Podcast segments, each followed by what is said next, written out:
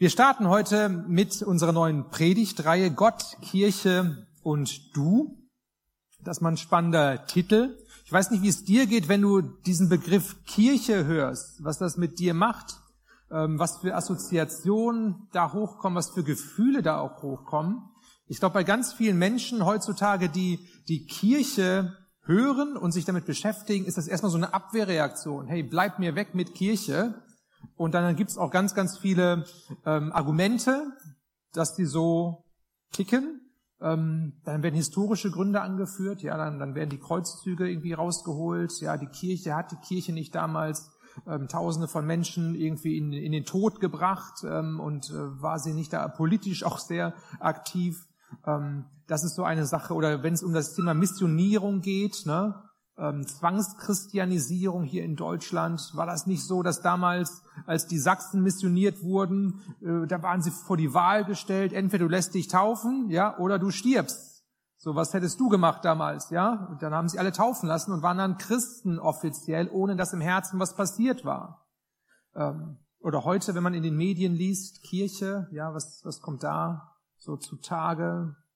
Der sexuelle Missbrauch, ja, von von vielen, vielen Kindern und Jugendlichen, ähm, wo man manchmal den Eindruck hat, boah, da wird viel vertuscht und da wird gar nicht dran gearbeitet, dass alles ans Licht kommt und die Verantwortlichen werden gar nicht zur Rechenschaft gezogen. Und das sind ganz schwierige Themen. Und ich habe Verständnis für Menschen, die irgendwie so eine Abwehrreaktion erstmal haben. Denke ich, ja, was, was sonst? Das ist irgendwie das Natürlichste, wenn man solche ganzen Sachen hört, dass man erstmal sagt, nee, bleib mir weg mit Kirche. Mit Kirche möchte ich nichts zu tun haben. Ich möchte uns trotzdem einladen, ähm, dass wir, dass wir es vielleicht schaffen in dieser Predigtreihe und auch an diesem Morgen, dass wir, dass wir Gott so ein weißes Blatt hinhalten, wo, wo gar nichts draufsteht. Ich weiß, es ist erstmal hypothetisch, so der Gedanke, ähm, aber Versuch dich mal zu entscheiden, zu sagen, alles, was du über Kirche so emotional festgefahren hast in dir, leg das mal zur Seite und sag, okay, ich möchte mein weißes Blatt hinlegen und äh, in die Bibel schauen ähm, und schauen, was hat Gott eigentlich ursprünglich mit, mit Kirche vorgehabt? Was ist sein Plan mit Kirche? Und da geht es jetzt nicht um die Institution Kirche, oder um die unterschiedlichen Kirchen, die es gibt oder um das, was Menschen daraus gemacht haben. Und es geht auch nicht um die ganzen Ver Verirrungen und Verwirrungen in der Geschichte, sondern es geht letztendlich um Gottes Absicht mit Kirche. Wir reden auch oft von Gemeinde. Ähm, und das ist das große Ganze. Das ist jetzt nicht unsere Gemeinde hier, sondern das ist die große Kirche von Jesus Christus.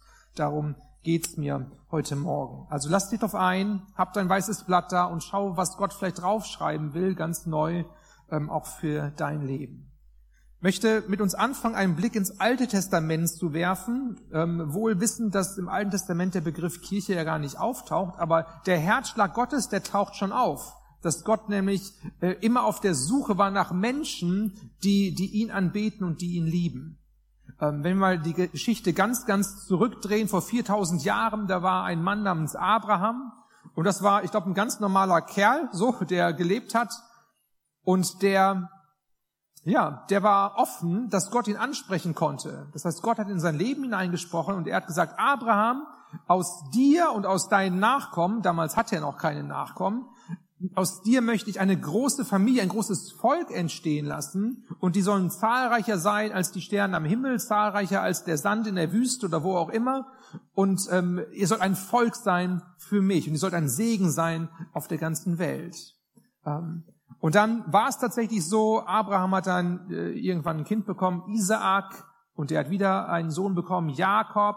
Und Jakob ähm, wurde irgendwann auch Israel genannt. Und er hatte auch viele Kinder. Und aus den Kindern sind dann die zwölf Stämme von Israel, vom Volk Israel geworden.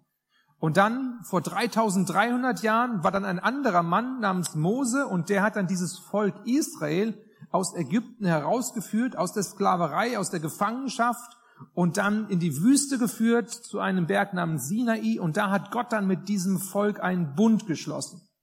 Und hier schauen wir uns die erste Bibelstelle an.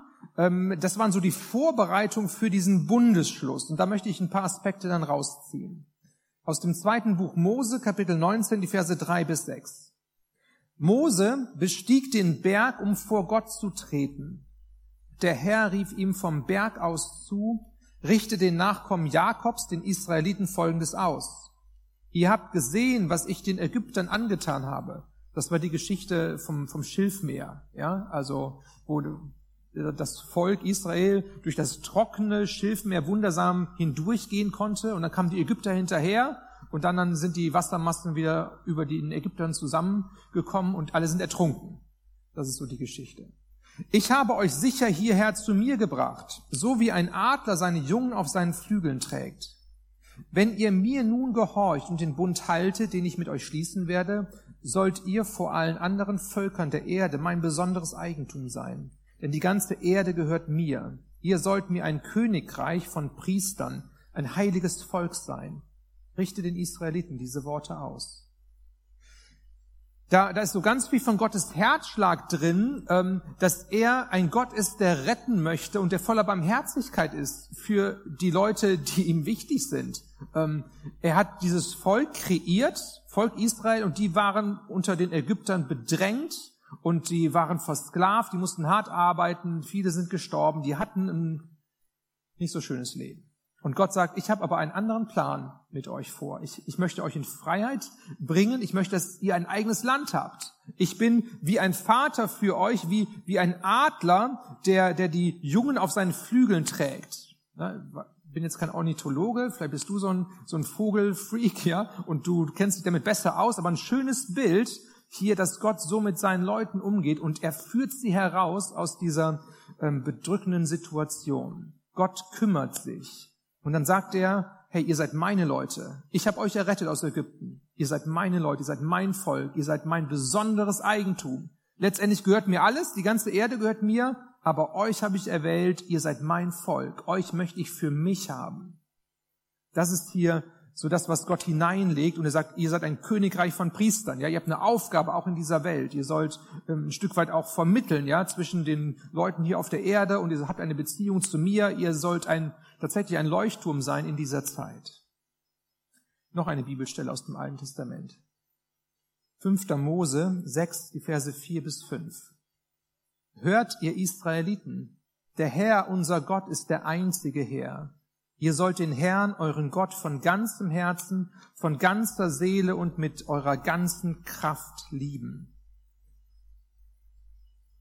Ich möchte mal zusammenfassen, was wir so bisher jetzt erkannt haben. Also Gott ist auf der Suche nach Menschen, die er zu einem Volk zusammenbringen, zu einer Gemeinschaft, und er hat eine Sehnsucht, dass diese Leute ihn lieben, aufgrund der Tatsache, dass er sie gerettet hat. Also er rettet und das ohne, ohne Bedingungen. Ja, die Israeliten, die haben nichts Tolles gemacht in Ägypten, dass sie sich qualifiziert hätten, dass Gott sie jetzt retten müsste, sondern Gott hat gesagt, hey, ich erbarme mich über euch. Ich errette euch. Und das hat er gemacht. Und dann hat er den Bund geschlossen, aber die Rettung war schon vorher da. Also die Israeliten mussten noch nicht mal die Gebote halten, damit sie errettet werden, sondern die Rettung kam aus dem Herzen Gottes, aus der Liebe Gottes. Und Gott ist immer auf der Suche nach einem Volk, nach Menschen, die ihn lieben. Er sucht Menschen, die ihn lieben, ähm, weil er sie zuerst geliebt hat. Und jetzt möchte ich mit uns ins Neue Testament gehen und hier einen Bogen schlagen.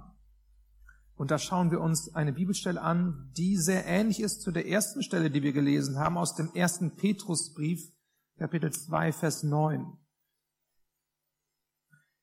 Dort schreibt Petrus an Christen, an Jesus Nachfolger, letztendlich an die Kirche, an die Gemeinde von Jesus. Ihr jedoch seid das von Gott erwählte Volk, ihr seid eine königliche Priesterschaft, ihr seid eine heilige Nation, ein Volk, das ihm allein gehört und den Auftrag hat, seine großen Taten zu verkünden. Die Taten dessen, der euch aus der Finsternis in sein wunderbares Licht gerufen hat. Merken wir hier so die Parallele, ja? Die, dieselben Ausdrücke, die hier verwendet werden, jetzt an die Christen gewandt, wo Gott sagt, hey, ihr seid, ihr seid mein Volk, ihr seid mein Eigentum, ihr seid eine heilige Priesterschaft, ähm, wo auch der Herzschlag Gottes rauskommt, hey, ich möchte, dass ihr Gemeinschaft habt mit mir, ich möchte, dass ihr, dass ihr eine Gemeinschaft seid, die mich liebt. Gott sehnt sich danach, dass Menschen da sind, die aus freien Stücken sagen, wir lieben Gott, wir erkennen an, dass Gott da ist dass jemand ist, der über uns steht, der, der einen guten Plan für uns hat und, und der uns errettet hat aus Gnade. Wir haben nichts dazu beigetragen. Und diesem Gott wollen wir dienen und für ihn da sein. Ich glaube, viele Menschen heute, die haben ein ganz verkehrtes Bild davon, wofür Kirche steht und, und was den christlichen Glauben ausmacht. Oft ist es so definiert und abgespeichert, ja, christlicher Glaube heißt, ähm, ich bemühe mich, ein redlicher Christ zu sein, indem ich die Gebote Gottes halte und das, das macht den christlichen Glauben aus. So. Man strengt sich sehr an, man versucht die zehn Gebote zu halten und so, ähm, den Nächsten zu lieben und so. Und, und das ist es dann. Und ganz vieles ist verboten und das ist Christsein. Und dann sagen die anderen, die keine Christen sind, ähm, wenn sie so draufschauen auf dieses Bild von Christen, boah, was ist das denn? Ne? So eine Verbotsreligion. Ne? Ähm, ihr habt ja gar keinen Spaß im Leben und was soll das Ganze? Und der Kern, den hat man gar nicht begriffen, um den es geht. Der christliche Glaube ist nicht, dass wir etwas tun, um irgendwie gut dazustehen oder uns zusammenzureißen im Leben und Punkte zu sammeln vor Gott, um dann vielleicht in den Himmel zu kommen deswegen, sondern der christliche Glaube ist, Gott kommt jetzt zu uns und er rettet uns, wie er gekommen ist zu dem Volk Israel nach Ägypten und sie gerettet hat, wundersamerweise, ohne dass sie was dazu beigetragen haben. So rettet er uns aus unserer Verlorenheit aus unserer Gottesferne. Er hat den Weg zu uns gemacht durch Jesus Christus. Was hast du dazu beigetragen? Was habe ich dazu beigetragen? Herzlich wenig. Sondern Gott hat aus Gnade uns gerettet. Und, und, und wir sind dann da und wir können dann nur sagen, ja danke, ich erkenne das an und ich nehme das an und wir, wir nehmen die ausgestreckte Hand von Gott an und sagen, jawohl, ich möchte das für mich nehmen, ich glaube daran. Und dann antworten wir mit einer Hingabe unseres Lebens. Wie wir es eben gehört haben, diese Witwe, die alles gegeben hat, was sie hatte, weil sie Gott vertraut hat. Sie gibt was zurück, ihr Leben. So wünscht sich Gott auch von uns, dass wir ihm antworten und dass wir ihm unser Leben hinhalten, unsere Liebe hinhalten. Und das ist christlicher Glaube, ja? Empfangen und aus dem, was wir von Gott empfangen haben, aus freien Stücken, wollen wir für Gott leben und ihn lieben. Auch in der Art und Weise, dass wir uns an die Gebote halten wollen. Aber es ist eine andere, eine andere Geschichte. Also christlicher Glaube ist kein, keine Verbotsreligion, sondern es ist eine, eine freiheitsatmende Beziehung zum lebendigen Gott, der unser Leben berührt hat und uns gerettet hat aus seiner Gnade heraus. Und dann kommt Dankbarkeit und Freude auf. Das ist eine ganz andere Grundlage. Und ich glaube, das ist wichtig, dass wir das immer wieder neu erkennen. Kirche oder Gemeinde ist ein Gedanke Gottes und er entspringt der Liebe Gottes. Es ist eine Sehnsucht Gottes nach dem Menschen und das ist die Grundlage von Kirche. Hast du dir schon mal überlegt, dass, dass die Grundlage von Kirche und von dem, was wir sind, dass es eigentlich eine Liebesgeschichte ist? Dass es nicht darum geht, okay, da hat man ein Gebäude und man versammelt sich und dann ist da jemand, der steht auf der Bühne und predigt und die anderen hören zu und so, ne? Äh, okay, das hängt vielleicht alles irgendwie dran, aber die Grundlage ist eine Liebesgeschichte. Im Neuen Testament spricht ähm, die Bibel davon, dass, dass äh, das Volk Gottes, dass das die Braut von Jesus ist und er ist der Bräutigam. Und die beiden, ja, die, die sind zusammen, noch nicht ganz zusammen, aber sind versprochen und rechtlich aneinander gebunden und da ist Liebe da. Das ist eine Liebesgeschichte. Vielleicht ist das so der erste, der erste Punkt, den, den du auf dein weißes Blatt gedanklich notieren kannst. Es, es geht darum, dass, dass Gott mich liebt und es geht darum, dass ich zurückliebe. Das ist Kirche. Ganz auf den Punkt gebracht. Und vielleicht kann anderes bei dir dann zurücktreten. Du sagst, ja, stimmt ja, das ist ja gar nicht so wichtig, sondern es geht um diese Liebe. Diese Liebe. Ich möchte noch mit uns ein bisschen weiter hineinschauen, auch ausgehend von den Bibelstellen, die wir gelesen haben. Hast du dich schon mal gefragt, was Kirche eigentlich heißt vom, vom Wort her? Das sind so Wörter, wir kennen das, wie wir sagen Kirche, Kirche, ja, aber was heißt das eigentlich? Kirche kommt aus dem griechischen Kyriake und da steckt das Wort Kyrios drin. Kyrios ist der Herr. Jesus Christus ist der Herr, der Kyrios. So steht es im griechischen Neuen Testament. Und die Kirche ist das Haus des Herrn. Da geht es nicht um mich, sondern geht es um den Herrn. Da treffen sich diejenigen, die den Herrn anbeten. Da sind diejenigen, ähm, die den Herrn lieben. Das heißt, Kirche ist immer etwas, was auf Jesus Christus gerichtet ist. Und da, wo Jesus Christus in einer Kirche nicht zu finden ist und wo sich Kirchenleben um alles andere dreht und Jesus Christus nicht der zentrale, die zentrale Person ist, da, da ist das Fundament auch nicht mehr da. Ähm, da da geht es um andere Sachen, da ist es eigentlich gar nicht Kirche, weil Kirche ist das Haus des Herrn. Es muss in der Kirche immer um Jesus Christus gehen. Er ist der Eckstein der Kirche, er ist das Fundament der Kirche. Von ihm kommt alles. Ohne Jesus Christus können wir es vergessen. Da können wir einpacken, können wir sagen, wir sind irgendwie ein sozialer Verein oder sowas. Aber er ist das Zentrum. Und hier steht in diesen Bibelstellen, dass wir ein heiliges Volk sein sollen. Und dann gibt's andere Bibelstellen, die sagen, ähm, ich bin Gott und ich bin heilig und deswegen sollt ihr auch heilig sein. Das heißt, mit Kirche und mit der Zugehörigkeit zum Herrn Jesus Christus ist auch ein Anspruch verbunden an die Kirche und an die einzelnen Menschen in der Kirche.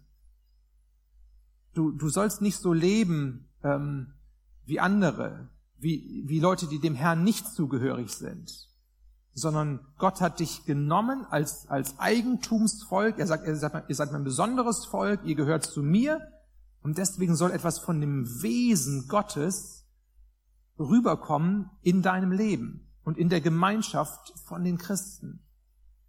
Letztendlich soll, soll Gott und Jesus Christus, sie sollen aus unserem Leben, aus den Poren unseres Lebens herauskommen.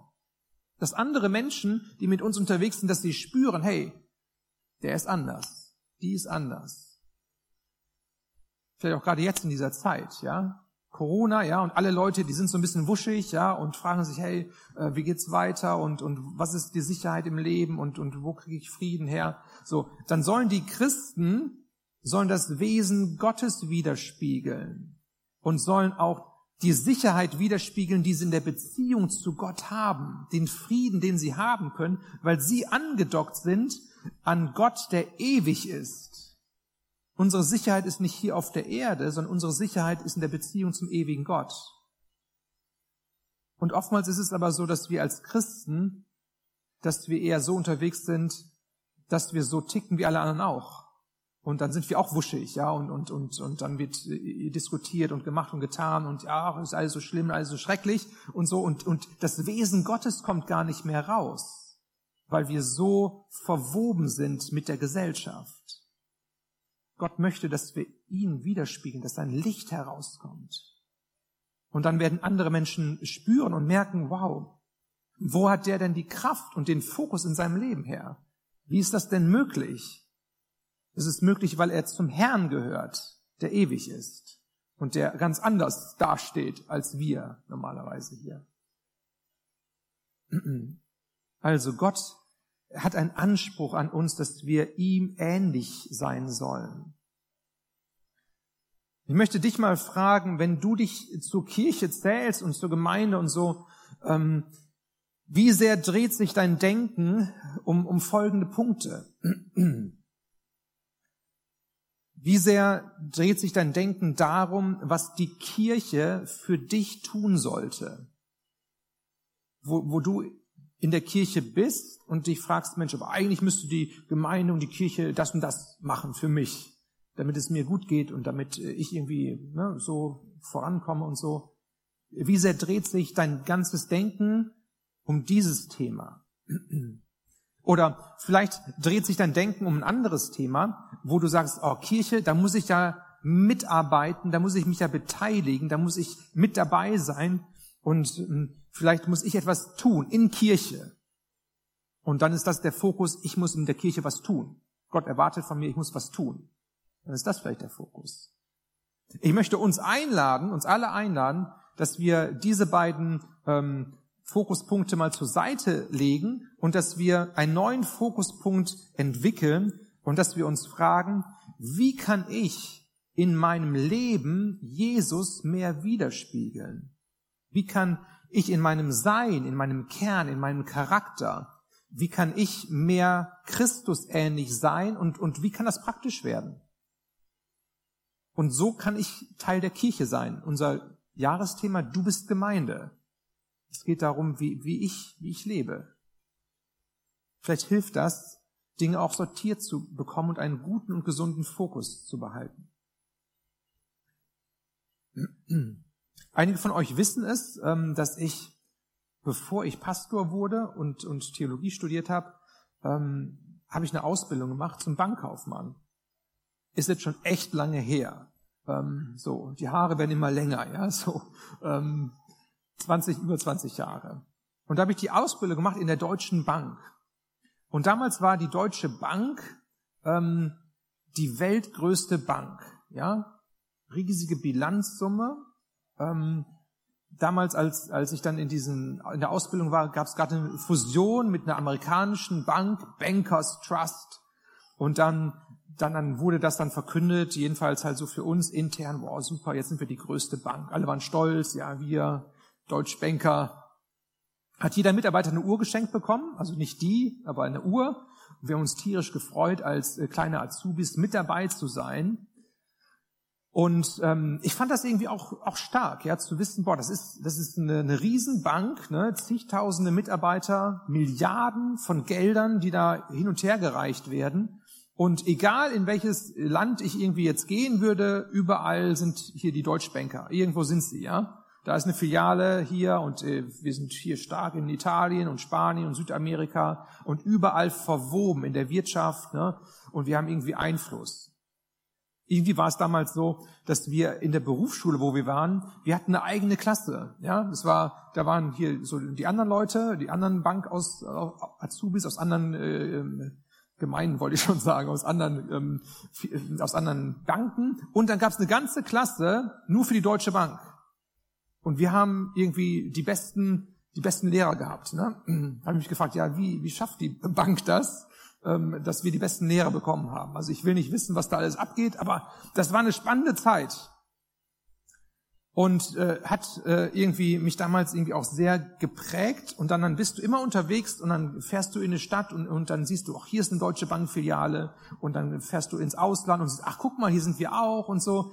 Und, und es hat, es hat was mit einem gemacht so ein Bewusstsein geschaffen. Vielleicht kennst du das, wenn du auch in so einem weltweiten Konzern unterwegs bist und da arbeitest. Boah, also da ist eine Dynamik da, ja, auch ein gewisser Stolz oder eine Überheblichkeit auch, ähm, die da ja auch eine Rolle spielen kann. Jetzt, heute, 20 Jahre später, ähm, bin ich jetzt nicht mehr so fixiert auf die Deutsche Bank, aber es gibt auch nicht mehr so viele Filialen wie damals. Und ähm, keiner redet mehr davon, dass diese Bank die weltgrößte Bank ist. Und wenn man den Börsenwert von, von der Bank damals vergleicht äh, zu dem, wo sie heute steht, dann war das ein Absturz. Es gab ganz viele Skandale und hier wurde betrogen und hier wurde gemacht und getan. Das heißt, die Bank, die ist längst nicht mehr da, wo sie mal stand. Und manchmal wird sie auch als Übernahmekandidat gehandelt, dass jetzt andere Banken sie schlucken könnten. Und dann, dann wäre der Name Deutsche Bank weg. Was will ich damit sagen, mit dieser Geschichte von der Deutschen Bank? Ähm, es geht gar nicht um die Deutsche Bank. Es geht um die Kirche von Jesus Christus. Und die Kirche von Jesus Christus ist ein ganz anderes Format als jede wirtschaftliche Institution oder politische Institution, mit der wir es hier zu tun haben. Alles, was wir hier sehen und wo wir arbeiten und, und mit dem wir zu tun haben, das geht so rauf und runter und irgendwann ist der Name weg. Aufgekauft, geschluckt, pleite gegangen und dann war es das. Zeitlang ist man stolz drauf und sagt, super, dass ich da arbeiten kann, danke und so, ne? Und dann fünf Jahre später kommt Corona oder was auch immer und auf einmal ist es platt und, und alles ist anders geworden. Die Kirche von Jesus Christus ist anders. Die Kirche von Jesus Christus ist viel, viel größer und durchzieht alle Zeiten und durchzieht alle Nationen, alle Sprachen, alle Kulturen. Alles, was da ist, ist auf einer ganz anderen Levelebene anzusiedeln. Ich bin total froh, und dankbar und ein bisschen stolz, dass ich dabei sein darf. Nicht auf mich, aber dass ich Teil von dieser Kirche sein darf, weil ich weiß, boah, das hat eine Ewigkeitsdimension. Jetzt, jetzt bin ich nicht nur in der weltgrößten Bank, sondern jetzt bin ich in dem weltgrößten Sammelsurium von Menschen, äh, was es überhaupt gibt, mit einem Fokus auf den lebendigen Gott, der das kreiert hat. Und ich bin dabei. Wie schön ist das? Und das, das schenkt mir auch so eine, so eine, so eine Ehrfurcht, ja, ähm, wo ich denke, wow, krass, ja. Egal in welches Land ich jetzt fahre, ich weiß, da sind Geschwister. Ich bin nirgendwo alleine. Ich kenne die Geschwister noch nicht, aber ich werde sie kennenlernen. Und dann kann man mit ihnen gemeinsam Gottesdienst feiern, ja, mit Corona-Bedingungen, ohne Corona-Bedingungen, was auch immer. Die Kirche, die ist präsent und lebt. Ganz egal. Ich möchte uns eine Bibelstelle äh, nennen, die das auch sehr, sehr deutlich ausdrückt, aus der Offenbarung, Kapitel 7, die Verse 9 bis 10. Hier ist so die Ewigkeitsperspektive, das große Bild am Ende der Zeit. Danach sah ich, spricht hier Johannes, ähm, der das so sieht, eine riesige Menschenmenge aus allen Stämmen und Völkern, Menschen aus allen Sprachen und Kulturen. Es waren so viele, dass niemand sie zählen konnte. In weiße Gewänder gehüllt standen sie vor dem Thron und vor dem Lamm, hielten Palmzweige in den Händen und riefen mit lauter Stimme, das Heil kommt von unserem Gott, der auf dem Thron sitzt und von dem Lamm. Da müssen viele Palmen dran glauben. Ja, wenn da Milliarden von Menschen Palmzweige wedeln und, und Gott die Ehre geben, ja, ähm, das wird ein spannender Anblick sein. Kirche ist nicht nur Kirche jetzt gerade hier, wir versammeln uns in der Kirche oder so. Das ist, das ist ein Ausdruck von lokaler Gemeinde. Aber die Kirche von Jesus Christus durchzieht die ganzen Zeiten.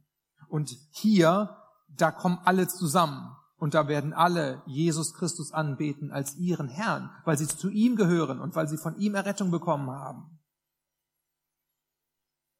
Kirche ist nicht auf die Denomination beschränkt. So, wir sind Pfingstgemeinde, ja? So, wir, wir sagen, jawohl, wir sind Pfingstler und wir lieben das, Pfingstler zu sein.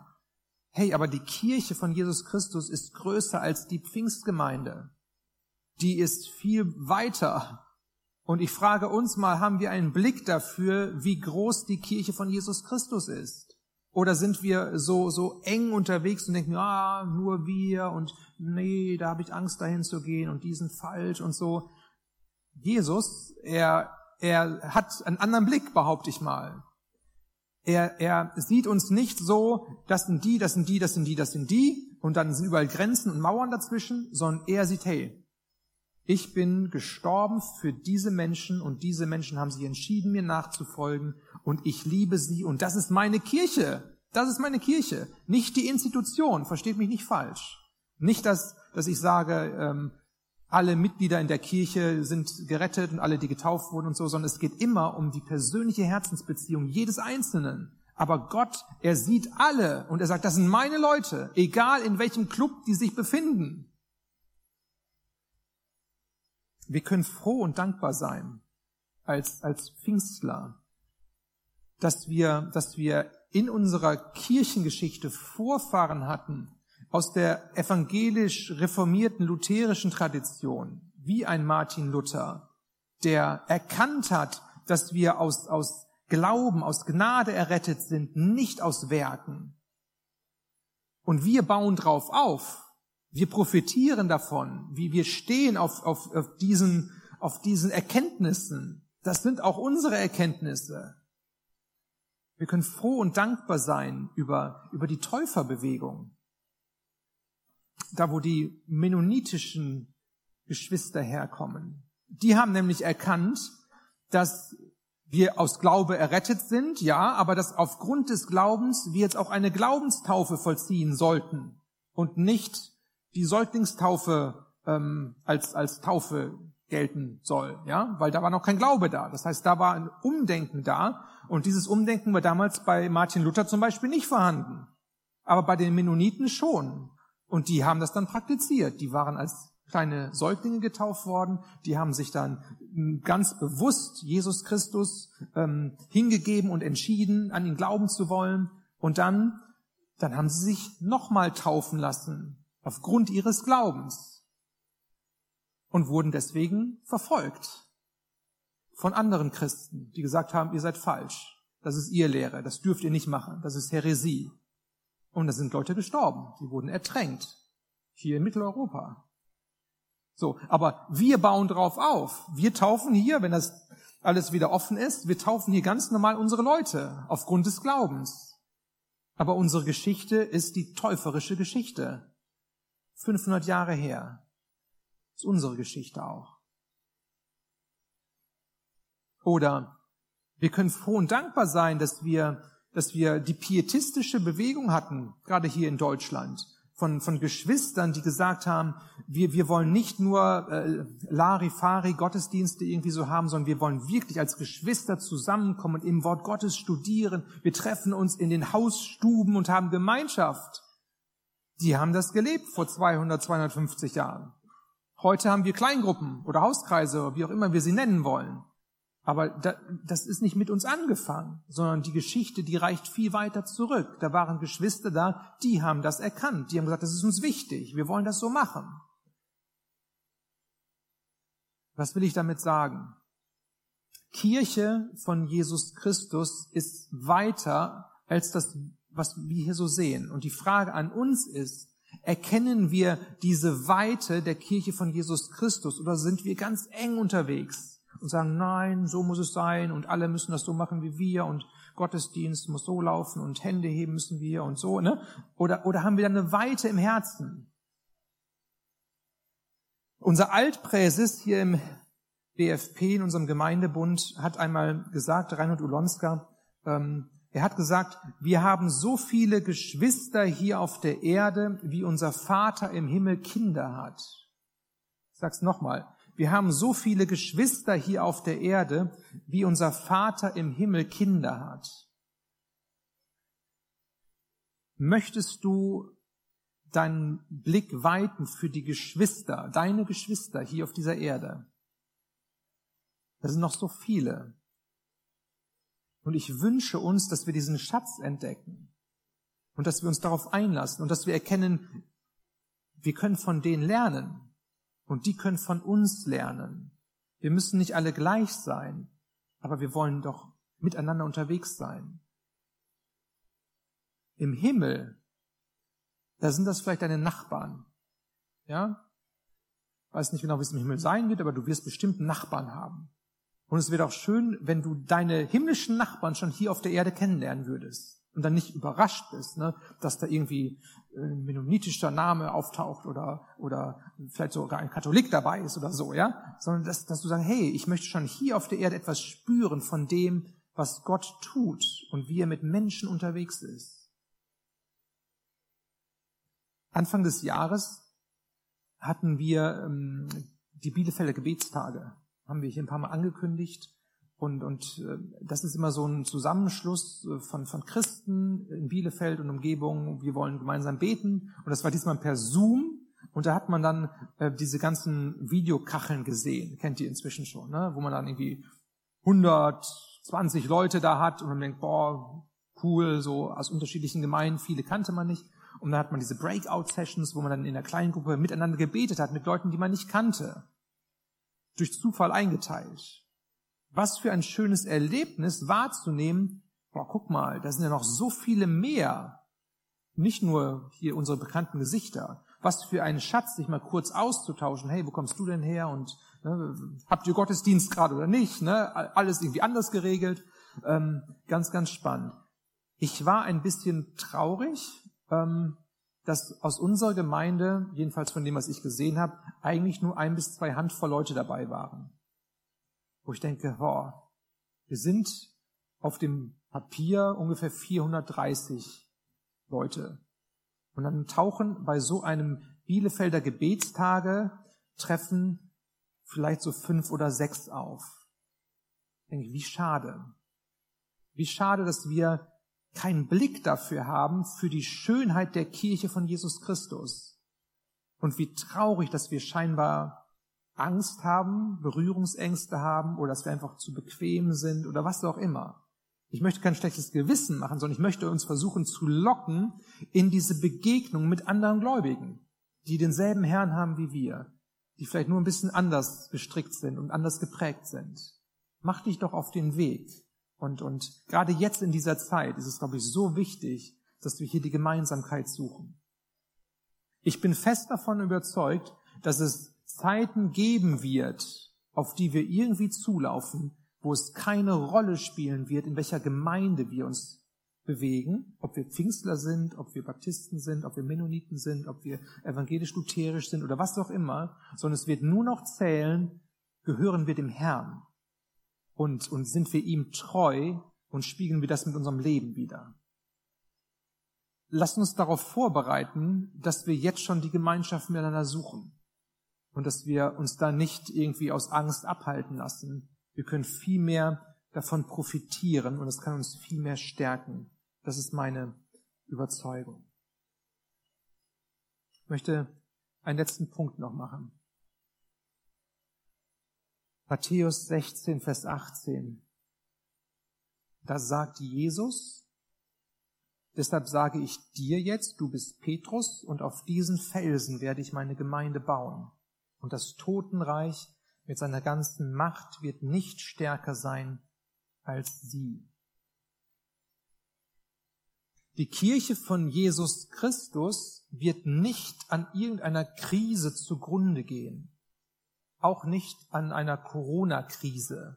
Auch nicht an irgendeinem Krieg oder an irgendetwas, sondern die Bestimmung der Kirche von Jesus Christus ist, dass sie Bestand haben wird bis in alle Ewigkeit.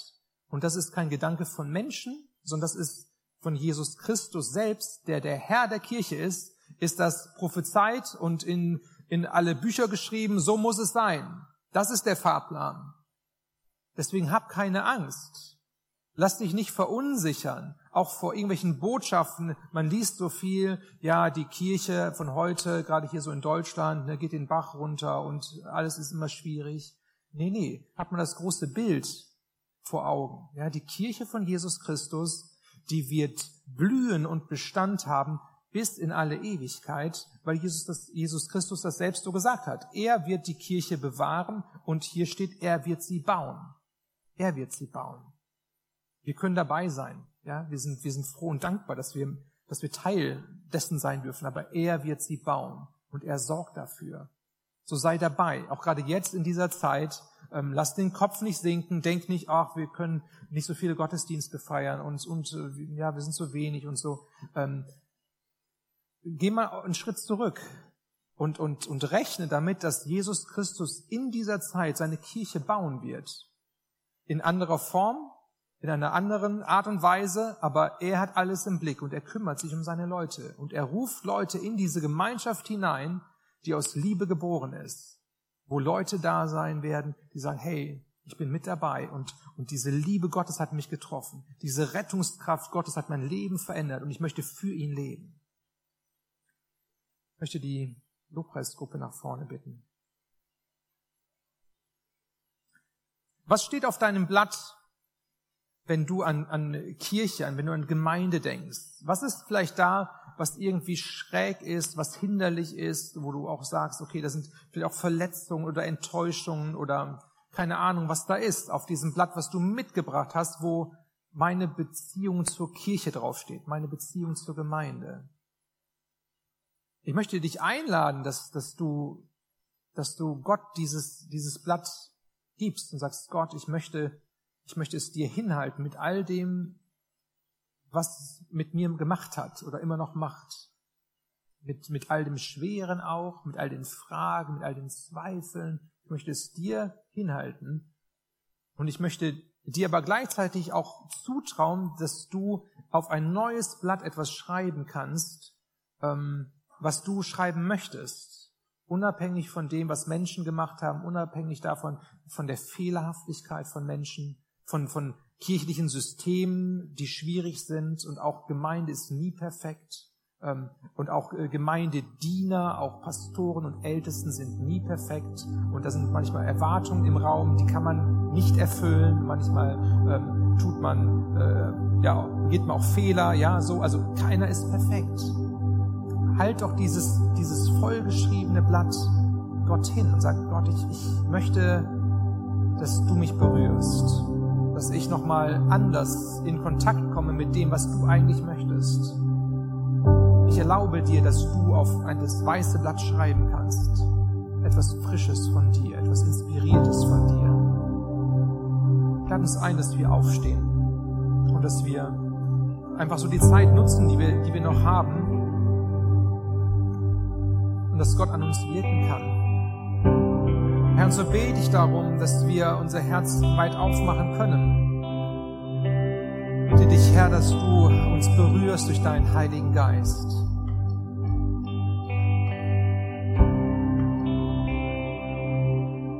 Herr, du siehst ähm, jede Person hier in diesem Raum. Du siehst jede Person, die auch online zugeschaltet ist. Du siehst das Herz an, auch das Herz bezogen auf Kirche und Gemeinde. Du siehst das, was schwer ist. Du siehst Verletzung und Enttäuschung. Du siehst Fragen, die da sind. Danke, dass es vor dir offen gelegt werden kann. Du bist das Licht. In deinem Licht ist alles gut aufgehoben.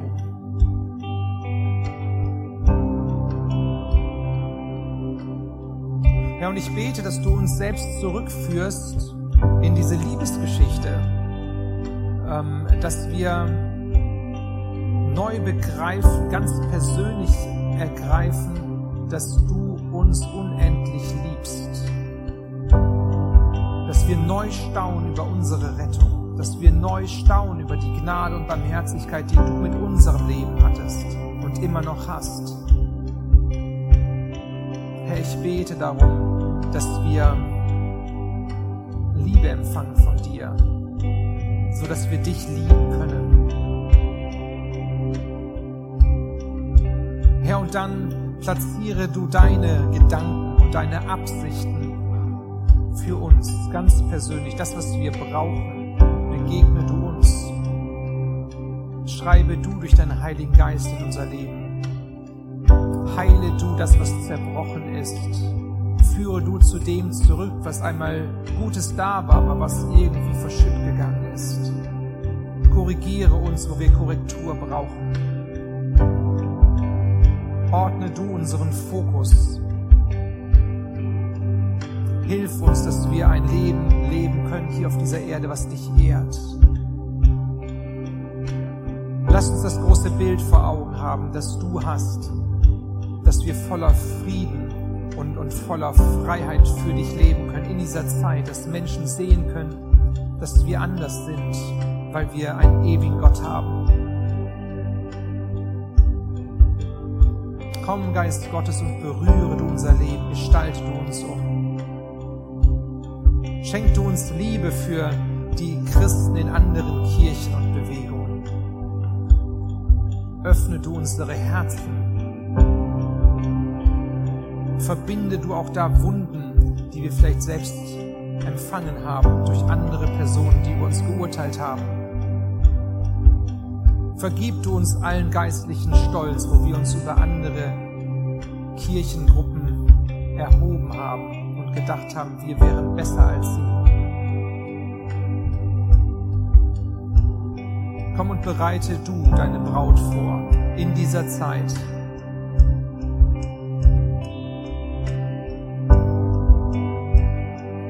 Du sagst in deinem Wort, dass du alle Flecken und Runzeln wegnehmen wirst von deiner Brautgemeinde. Fang du bei uns an.